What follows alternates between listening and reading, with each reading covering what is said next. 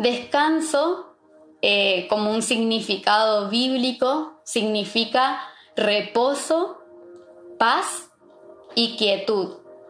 ¿Sí? Y etimológicamente viene del prefijo des, que es un privativo, y del verbo activo transitivo cansar. ¿Sí? Hasta ahí venimos bien. Entonces, está compuesto por el prefijo des y por el verbo cansar. Y cansar viene del verbo quasare, o no sé cómo se, se pronunciará, y significa dar golpes, agitar y dañar. Así que imagínense todo lo que significa cansar. Cuando yo digo estoy cansado, es como decir estoy garroteado, estoy agitado, estoy dañado. ¿Sí? Eso, todo eso significa el término cansar. Y yo pensaba en un ejemplo para ver cómo podíamos relacionarlo a, a este significado y pensaba cuando decimos me desabrigo, ¿sí? Que si yo digo me desabrigo, que significa que me estoy quitando el abrigo, ¿sí? Me desabrigo. Entonces si digo me descanso, significa que me quito el cansancio, ¿sí? Y algo que me gustaba relacionarlo es decir, si voy a los pies de Abba, de nuestro Dios, de nuestro papá, significaría que Él me quita el cansancio. Eso significaría el eh, descanso, que Él me quita el cansancio. ¿Sí? El sábado pasado, eh, el pastor Maxi, mi querido esposo, nos hablaba de acerca del Salmos 32, del 3 al 7 en la versión NBI. No lo vamos a leer hoy, pero si lo querés anotar para después volver a retomar y si no mirás la prédica del sábado pasado, estaría bueno también. Y él nos hablaba acerca de que ese salmo nos revelaba que en Dios está nuestro descanso. Y nos dio algunas perlas, que yo las anoté acá como para a modo de repaso, pero también retomando, porque este mensaje vendría a ser como la continuación del mensaje del sábado pasado, ¿sí? Es como es el continuará y este es el que continúa. Entonces, las perlas que anoté es que el cansancio hace que pierdas de vista tu objetivo, perdés la vista de la meta. Era algo que nos decía. Y también nos decía que el cansancio interrumpe tu meta y perdés la confianza. Obviamente la confianza en Dios. Esas, esas perlas anoté del sábado pasado. Y algo que Maxi también nos traía a memoria era el versículo, el pasaje de Mateo 11, el 28 al 30 en la versión NBI, y nos hablaba de sacarnos esa mochila y entregárselas a Dios, sí, a nuestro Padre. Y vamos a leer el mismo pasaje ahora, pero vamos a leer en otra versión, sí, vamos a leer en la versión PDT. Yo la tengo anotada acá porque yo me anoto la mayoría de los versículos porque yo leo la Biblia mucho en el celular, porque me gusta comparar todas las versiones, entonces como estoy filmando desde el celular, eh, no voy a poder hacer todo, entonces ya me las voy anotando a medida que, que voy preparando el mensaje. Así que vamos a leer Mateo 11 del 28 al 30 en la versión PDT. Y dice así, vengan a mí los que estén cansados y agobiados, que yo los haré descansar acepten mi enseñanza y aprendan de mí que soy paciente y humilde. Conmigo encontrarán descanso. Mi enseñanza es agradable y mi carga es fácil de llevar. Me encantó esta versión porque es no como eh, una versión clara de lo que Jesús nos está diciendo. Y, algo que, que, yo remarcaba es que dice, acepten mi enseñanza y aprendan de mí, ¿sí? Como que golpeando directamente a nuestro orgullo, a nuestra autosuficiencia, porque muchas veces nosotros no queremos aceptar las enseñanzas que vienen de parte de Dios, tenemos promesas, tenemos versículos, pero somos un poco tercos, ¿no? Después vamos a ver ahí como, como los, el pueblo de Israel, ¿no? Eh, pero muchas veces nos vemos identificados así como Jesús nos tiene que decir que podamos aceptar esas enseñanzas y que aprendamos de Él a ser pacientes y humildes. También nos dice que con Él vamos a encontrar el descanso y dice que su enseñanza es agradable y su carga es fácil de llevar.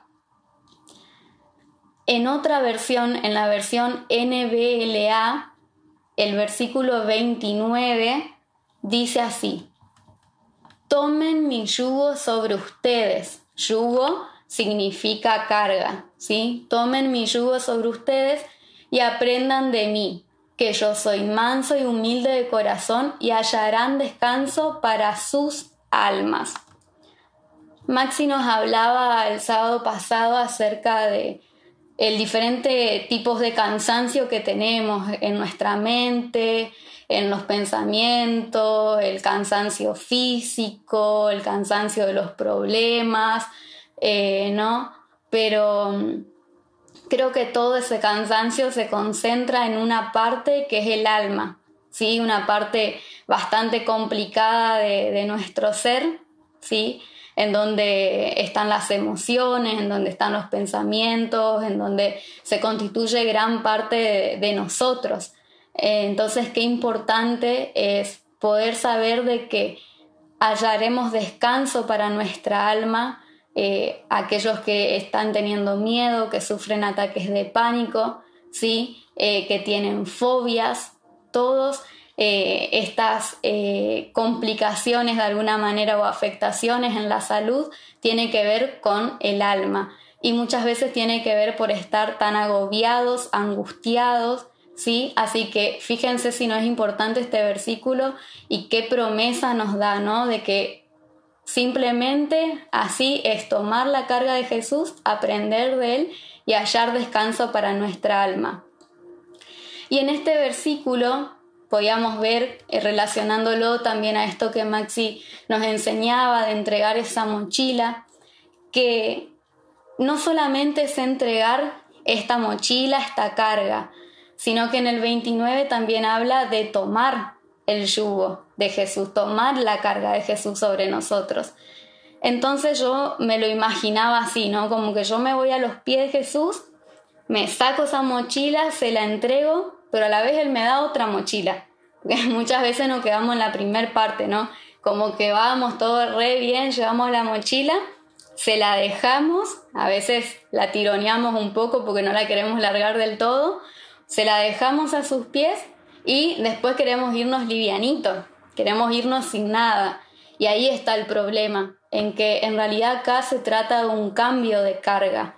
¿Sí? Dejo mi mochila llena de angustias, de preocupaciones, de problemas y agarro la mochila de Jesús, porque dice que tomemos su yugo, agarramos la mochila de Jesús que es muchísimo más liviana. ¿Por qué? Porque en esa mochila encontramos esperanza, amor, paz, gozo y sobre todo descanso. ¿Sí? Ahí también en esa mochila podemos encontrar los frutos del Espíritu, que no sé si estuvieron en la transmisión de, Ezequiel Montero, él estuvo hablando un poco acerca de los frutos, ¿sí? Y, y eso está en Gálatas 2.20 si después quieren profundizar, pero todas esas cosas las podemos encontrar en Jesús y en nuestra intimidad con Él. Y ahora vamos a leer Génesis Génesis 2, del 2 al 3. Yo les voy a leer en la versión PDT. Entonces, Génesis 2, del 2 al 3. Y dice, en el séptimo día, Dios descansó de todo el trabajo que había hecho.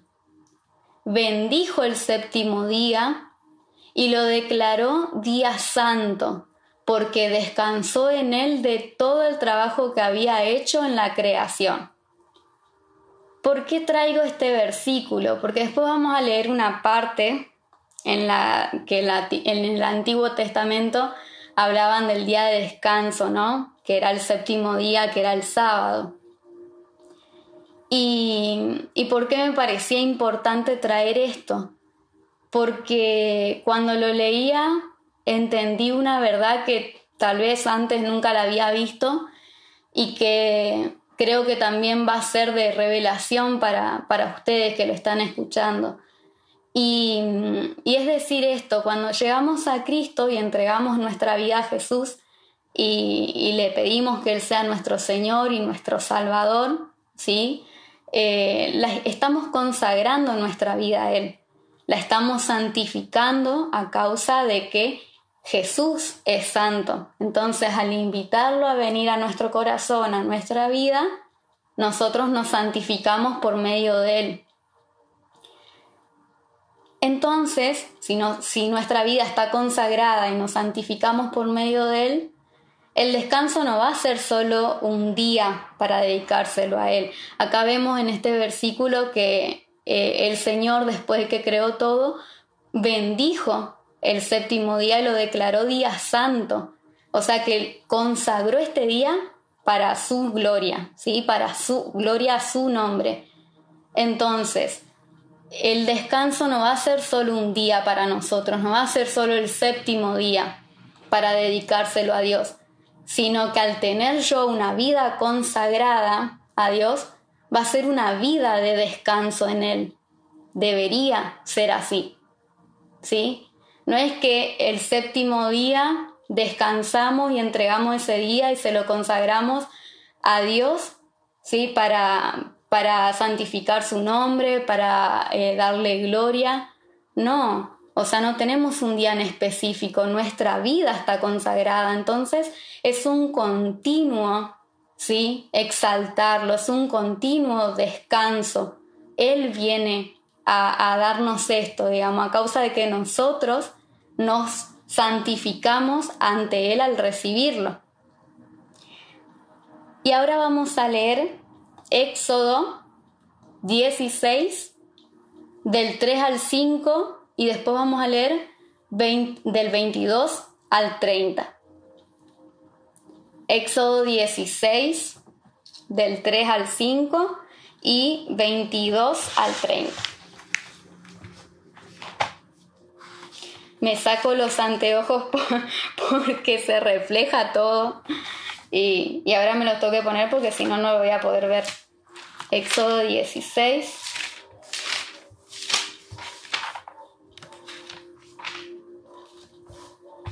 Del 3 al 5. Le voy a leer en la versión NBI.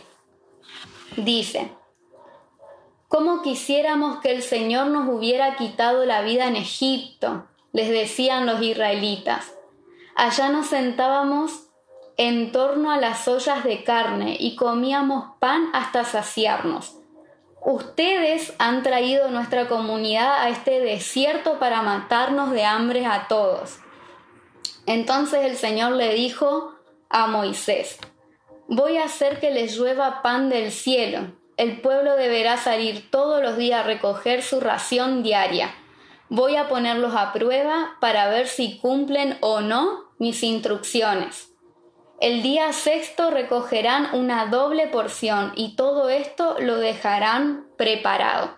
Hasta ahí. Es el, capítulo del maná y las codornices, ¿sí? Como sabemos, eh, en la historia, ¿no? Yo me reía cuando leía esto porque cuántas veces nosotros somos así, ¿no? Nos quejamos ante nuestros líderes, nuestros pastores, y decimos ahora que voy a comer, por qué tenemos que hacer esto, por qué tenemos que vivir esta realidad, ¿no? Y, parece que nos olvidamos todas las cosas que Dios ya hizo por nosotros. Yo decía, este pueblo venía de ser libre, ¿sí? De la esclavitud de Egipto, venía de ser libres de plagas, venía de ser libre de un montón de cosas, habían visto maravillas, milagros, y sin embargo aún así seguían reclamando a sus líderes, que eran Moisés y Aarón, que por qué los llevaron a ese lugar, o sea, sin entender nada, ¿no? Muchas veces cómo, cómo nos vemos reflejados nosotros acá. Y qué importante esto, más allá de sus quejas, seguía estando el amor de Dios. Ustedes siguen leyendo, eh, sigue hablando acerca de que Dios oía sus murmuraciones, pero aún así los bendecía, aún así decidía bendecirlos, porque Él los ama. Sí, lo mismo pasa con nosotros, aún a pesar de todas nuestras quejas, de todo nuestro enojo, de toda nuestra bronca, el Señor sigue amándonos y nos sigue bendiciendo. Pero les había dado instrucciones específicas, ¿no? Y y también decía que iba a probar para ver si cumplían o no con las instrucciones que él le daba. Y ahora vamos a leer el eh, Éxodo 16, vamos a leer el versículo 22 al 30. Dice,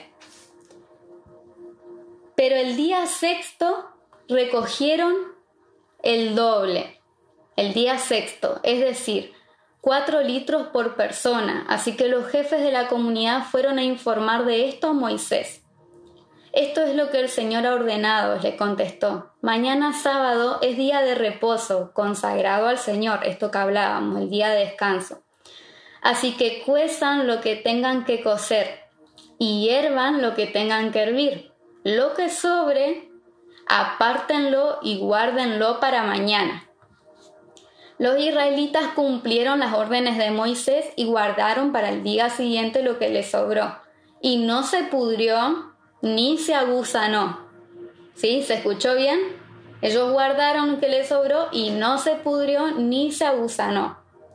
El 25 dice, cómanlo hoy sábado, les dijo Moisés, que es el día de reposo consagrado al Señor. Hoy no encontrarán nada en el campo deben recogerlo durante seis días porque el día séptimo, que es sábado, no encontrarán nada. ¿Sí? Dos veces le dicen en este versículo que no van a encontrar nada. Sigue. Algunos israelitas salieron a, recoger, a recogerlo el día séptimo, pero no encontraron nada. Así que el Señor le dijo a Moisés, ¿Hasta cuándo seguirán desobedeciendo mis leyes y mandamientos? Tomen en cuenta que yo, el Señor, les he dado el sábado. Por eso en el día sexto le doy pan para dos días. El día séptimo nadie debe salir, todos deben quedarse donde estén. ¿Sí? Y hasta ahí no, a ver, no, seguimos hasta el 30. Fue así como los israelitas descansaron el día séptimo y bueno, y después sí, llamaron al pan maná y habla de que era blanco como la semilla del cilantro y dulce como las tortas de miel. ¿Sí? Caían del cielo estos panes y las instrucciones que ellos habían recibido era que todos los días tenían que ir a recoger menos el séptimo día, porque ese día era de descanso y era consagrado a Dios. Era el día para estar en su presencia, para contemplarlo, ¿sí? Por eso hablábamos de que hoy en día, ya con Jesús en nosotros, con esta eh, promesa, ya no tenemos necesidad de guardar un día para el Señor, sino que todos los días están consagrados a Dios. Por lo tanto, todos los días estamos en intimidad con Él y por lo tanto todos los días son días de descanso, ¿sí? Porque está Él en nosotros. Y en esto aprendemos que ellos estaban en el desierto, ¿no? Y aprendemos muchas cosas acerca eh, de lo que pasa en el desierto. Y tal vez en este tiempo te estás sintiendo que estás en un desierto espiritual o que tus problemas, tus angustias y todos te llevan a un desierto, a un lugar árido en donde no tenés sombra, en donde todo el tiempo te pega el calor del sol, en donde eh, te sentís afiebrado, allagado por todas las cosas, en donde sufrís el dolor, ¿no? En donde tenés sed porque en un desierto no hay agua. Y, pensaba en todo esto y tal vez vos te estás sintiendo así en este tiempo, pero de esto también aprendemos varias cosas y que te, te las voy a decir ahora. Aprendemos que en el desierto el Señor nos alimenta, como lo hizo con este pueblo, nos da descanso y se encarga de cada necesidad, aún de probar nuestro corazón, ¿sí? Porque a ellos probó el corazón. En el desierto podemos ver qué tipo de mentalidad tenemos, ¿no? Si tenemos mentalidad de hijos o si tenemos mentalidad de esclavos.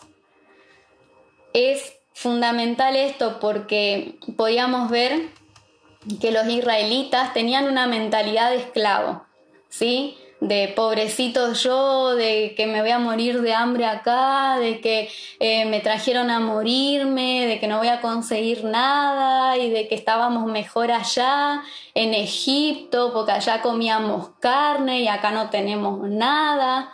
¿eh? Una mentalidad de esclavo, una identidad distorsionada muy diferente a la mentalidad de Jesús, que, la, la, mentalidad que Jesús tuvo en el desierto, que lo leemos en Lucas 4. ¿Sí? Jesús también fue tentado en su identidad, pero sin embargo él se mantuvo fuerte no tuvo necesidad de convertir la piedra en pan, aunque tenía hambre. No tuvo necesidad, porque él sabía que no solamente de, de comida viviría el hombre, sino justamente de la palabra de Dios. Y si hoy tenemos la palabra de Dios, ¿por qué nos afanamos? ¿Por qué nos angustiamos? ¿Por qué estamos reclamando igual que los israelitas? Y muchas veces decimos, estábamos mejor allá como estábamos. Estábamos mejor sin Cristo. ¿eh? Que muchas veces le echamos la culpa, ¿no? Si no le echamos la culpa al diablo, le echamos la culpa a Cristo. Pero siempre tenemos que echarle la culpa a alguien. Y, y algo que también, un versículo que, que fue muy fuerte, eh, lo encontramos que se relaciona directamente con todo esto en Eclesiastés 2, del 22 al 23 en la versión NBLA. Entonces buscamos Eclesiastés 2, del 22 al 23. Y dice, escuchen bien, dice, pues ¿Qué recibe el hombre de todo su trabajo y del esfuerzo de su corazón con que se afana abajo el sol? ¿Bajo el sol? Porque durante todos sus días su tarea es dolorosa y penosa. Ni aun de noche descansa su corazón. Escuchen, ni aun de noche descansa su corazón. Ahí está hablando directamente del alma. ¿Sí? ¿Por qué? Porque todos sus días, o sea, su tarea es dolorosa y penosa. Y dice, sigue, también esto es vanidad. Y yo busqué el significado de la palabra vanidad. Y escuchen qué fuerte lo que nos dice el Señor, ¿no? Vanidad significa orgullo de la persona que tienen un alto concepto de sus propios méritos y un afán excesivo de ser admirado y considerado por ellos. Entonces pensaba, ¿no? Y decía, vanidad es una persona que en sí es autosuficiente, es una persona que tiene orgullo en su corazón, es una persona con orfandad. ¿Por qué? Porque si quiere ser admirado y considerado por los propios méritos, es una persona con orfandad porque no entendió quién es, no tienen claro su identidad, ¿no? Y entonces de alguna manera pensaba en lo que dice este versículo, ¿no? Como muchas veces nos preocupamos por nuestro mérito, por lo que nosotros tenemos que hacer, por lo que la sociedad nos dice que tenemos que hacer, porque nosotros tenemos que ganarnos el trabajo, nosotros tenemos que ganarnos el dinero para sustentar y no digo que sean holgazanes y que no trabajen, no, todo lo contrario, hay que trabajar, pero no hay que depender del trabajo para uno sustentarse, ¿sí? Eh, en eso también es cuidar nuestro corazón. ¿Por qué? Porque dice que todo esto es vanidad. ¿Sí? Todo esto es eh, vanagloria, todo esto es orgullo, todo esto es orfandad. O sea, si realmente sabemos que somos hijos de Dios y que tenemos la herencia juntamente con Cristo, y la promesa de que en Él hayamos descanso para nuestra alma, ¿qué problema hay? O sea, ¿por qué nos angustiamos tanto? Porque en definitiva no estamos sabiendo quiénes somos. De nuevo, el tema de la identidad, ¿no? Un tema muy hablado en este tiempo en la iglesia. En Mateo 11, 29 habíamos leído esto, que en Jesús hallamos descanso para nuestra alma. Y en Salmo 62.5, en la versión PDT, también dice algo parecido y dice, solo en Dios descansa mi alma, de Él viene mi esperanza. Es un versículo que también lo usó Maxi, que es solo en Dios. O sea, no hay una persona, no, no hay un trabajo, no hay una circunstancia, no, nada. Mi confianza eh, viene de Él, mi esperanza está en Él, pero mi alma descansa solamente en Él. ¿Sí? Y vamos a buscar también Salmos, que también eh, Maxi nos había hablado de esto, 23 del 2 al 3. Yo lo voy a leer en la versión NBLA. Salmos 23 del 2 al 4. Y dice, en lugares de verdes pastos me hace descansar, junto a aguas de reposo me conduce. Él restaura mi alma, me guía por senderos de justicia, por amor de su nombre. Aunque pase por el valle de sombra de muerte, no temeré mal alguno, porque tú estás conmigo, tu vara y tu callado me infunden aliento. ¿Sí? Maxi nos hablaba acerca de que Dios es un oasis en medio del desierto, ¿no? Es ese manantial de agua dulce brotando en un desierto, como como el manantial ¿no? de las viñas de Engadi, pero eso es para otro mensaje, si no nos vamos a ir, eso está en Cantares 1.14, pero está bueno también profundizar en eso. Y Dios es ese oasis, ese manantial de agua dulce en medio de tanta sequedad, en medio de tanta eh, aridez, en medio de tanto sol, ¿sí? Es ese, esa agua que sacia nuestra sed. Y en el versículo 1 Dice que el Señor es mi pastor, nada me falta. Y encontramos una serie de promesas.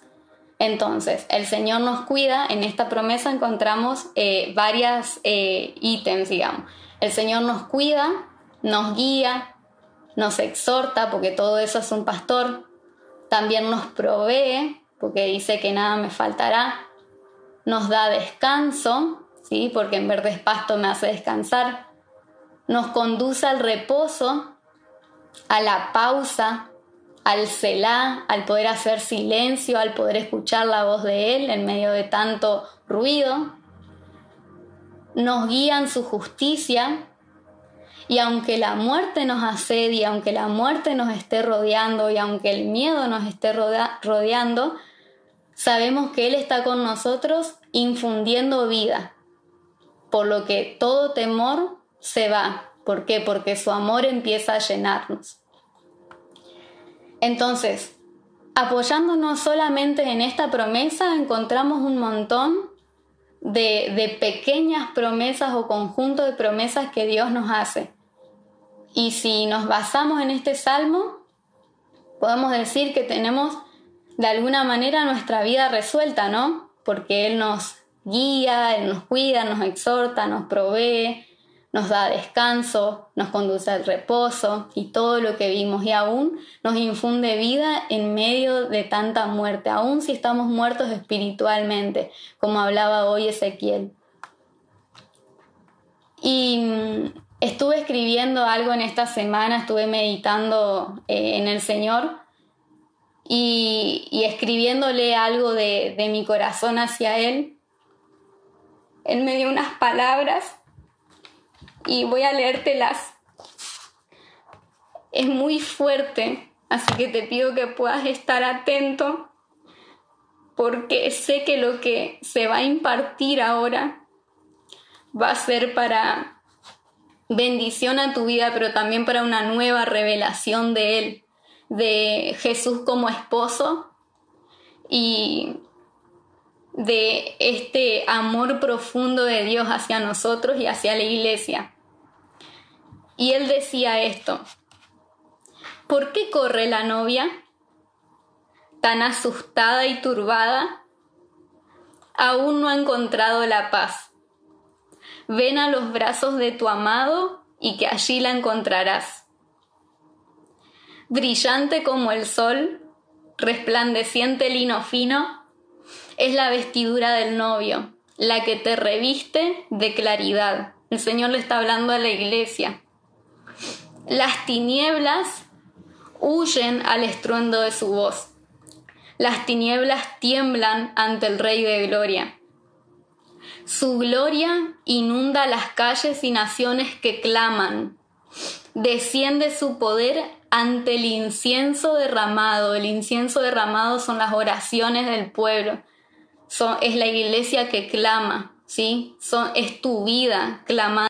Esto fue algo que el Señor me dio esta semana y, y que sin dudas ministró mi corazón, me dio descanso, pude entender y vivir esto realmente, eh, llevarlo a la práctica, no solamente una teorización de un libro, sino poder hacerlo carne. Y, y esto era lo que el Señor me decía, que descansar no es sinónimo de dormir, sino que es sinónimo de clamar para ver el cumplimiento de sus promesas. Y como acá vimos, tenemos un montón de promesas en la Biblia y la Biblia no está para que duerma en nuestra mesita de luz, sino que está para ser leída y para ser proclamada. Y es tu responsabilidad y mi responsabilidad como iglesia proclamar las promesas en oración y confiar que Dios lo va a hacer, pero principalmente hacerlo en nuestras vidas. Si en este tiempo no estás encontrando el descanso que estás buscando, revé tu vida de intimidad. Fíjate qué es lo que estás declarando aún fuera, qué es lo que estás viendo, de qué te estás llenando. Porque si realmente estás turbado o turbada, es porque no estás clamando por esas promesas que el Señor nos da. Y tal vez estás como el pueblo de Israel queriendo volver a, la esclavitud con esa mentalidad, diciendo, el Señor no me da nada, ¿de qué, de qué sirve seguirlo a Él? ¿De qué sirve hacer lo que Él me dice o Él me pide? Si lo que yo quiero no me lo da y sin embargo el Señor siempre se encarga de suplir nuestra necesidad. El problema es que no es siempre como uno quiere. Y entonces ahí está el orgullo de nuevo, la autosuficiencia. Así que va a depender de vos eh, qué es lo que quieras hacer en este tiempo y si realmente querés descansar en Él. Porque si tu vida está entregada a Cristo, acordate que ya estás consagrado y que todos los días son días de reposo. Así que vamos a orar. Señor, seguimos ante tu presencia. Te doy gracias, Señor, por esta palabra. Y ahí, Señor, en donde estén cada uno, te pido que vos estés impartiendo, Señor, el gozo, Señor, de vivir en tu presencia y de contemplar tu rostro cada día. Que Señor vos estés llenando los corazones de tu amor, de tu paz. Y que esta revelación, Señor, pueda hacerse carne en cada uno, Señor. Que puedan entender, Señor, que se trata de vivirte y de contemplarte cada día. Que ya no hay un séptimo día de contemplarte, sino que es todos los días de nuestras vidas estamos consagrados a vos. Por tanto, el descanso está disponible. Y ahí donde estás, que puedas decirle, Señor, te entrego esta carga, te entrego esta mochila, te entrego todo esto que estoy viviendo, que siento que ya no doy más, que no aguanto más, y la cambio por tu carga. Sé que esto lleva un precio, sé que esto significa no volver al lugar en donde fui esclavo. Pero yo no quiero más eso, Señor, porque yo entiendo que soy tu hijo, que soy tu hija. Y quiero vivir esa identidad y quiero cargar con tu cruz. Y tu cruz no significa muerte, sino todo lo contrario, Jesús. Tu cruz significa resurrección. Tu cruz significa poder, tu cruz significa vida, esperanza, descanso, fe, gozo, mansedumbre, paz, benignidad, bondad. Y esa es la mochila que yo quiero llevar.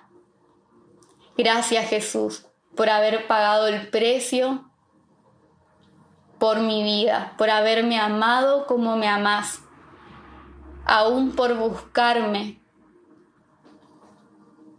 Gracias Jesús, porque tu amor es eterno y tu deseo por mí nunca se acaba. Gracias porque estás apasionado por mi vida.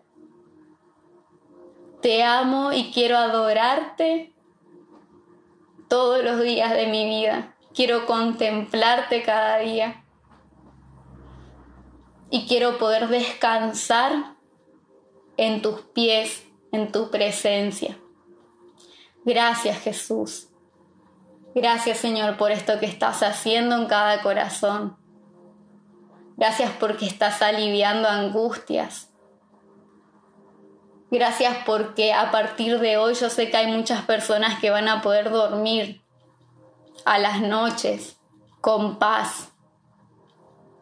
Porque ya no hay lugar para el temor porque somos hijos tuyos y somos libres a causa de tu amor. Gracias Señor. Gracias, papá. En tu nombre oramos, Jesús. Amén. Amén. Oh. ah. Bueno, los que me conocen saben que lloro, es parte de mi esencia. Espero que se haya entendido, que lo hayan disfrutado. Y el sábado que viene tenemos una invitada especial, así que vamos a estar aprendiendo con nuestra amada pastora Lili acerca de eh, un, tema poderoso que nos va a hablar y, y se llama Discipulando a una generación de reforma. Así que queríamos anunciártelo para generarte esa expectativa y que estés ahí el sábado que viene a las, a las 21 horas conectado porque no te lo puedes perder. ¿sí? Realmente eh, es un tiempo en donde el Señor se está derramando de una manera especial y aún las palabras que, y las revelaciones que nos está entregando eh, son únicas y son muy certeras para este tiempo. Así que eh, te pido que te lo agendes ahí, que lo tengas presente. Y bueno, y que te sigas quedando conectado porque ahora viene la resolución del, acertijo, así que espero que hayas pensado, que tengas una idea, ¿sí? Más o menos de quién se trata, para ver si eh, podés llegar a ganar. no sé cuál es el premio. Ah, no sé, ahí ya no me, no me meto yo. Pero bueno, espero que lo puedan disfrutar y que sigan conectados. Les mando un beso grande. Los amo un montón. Así que nos vemos. Adiós.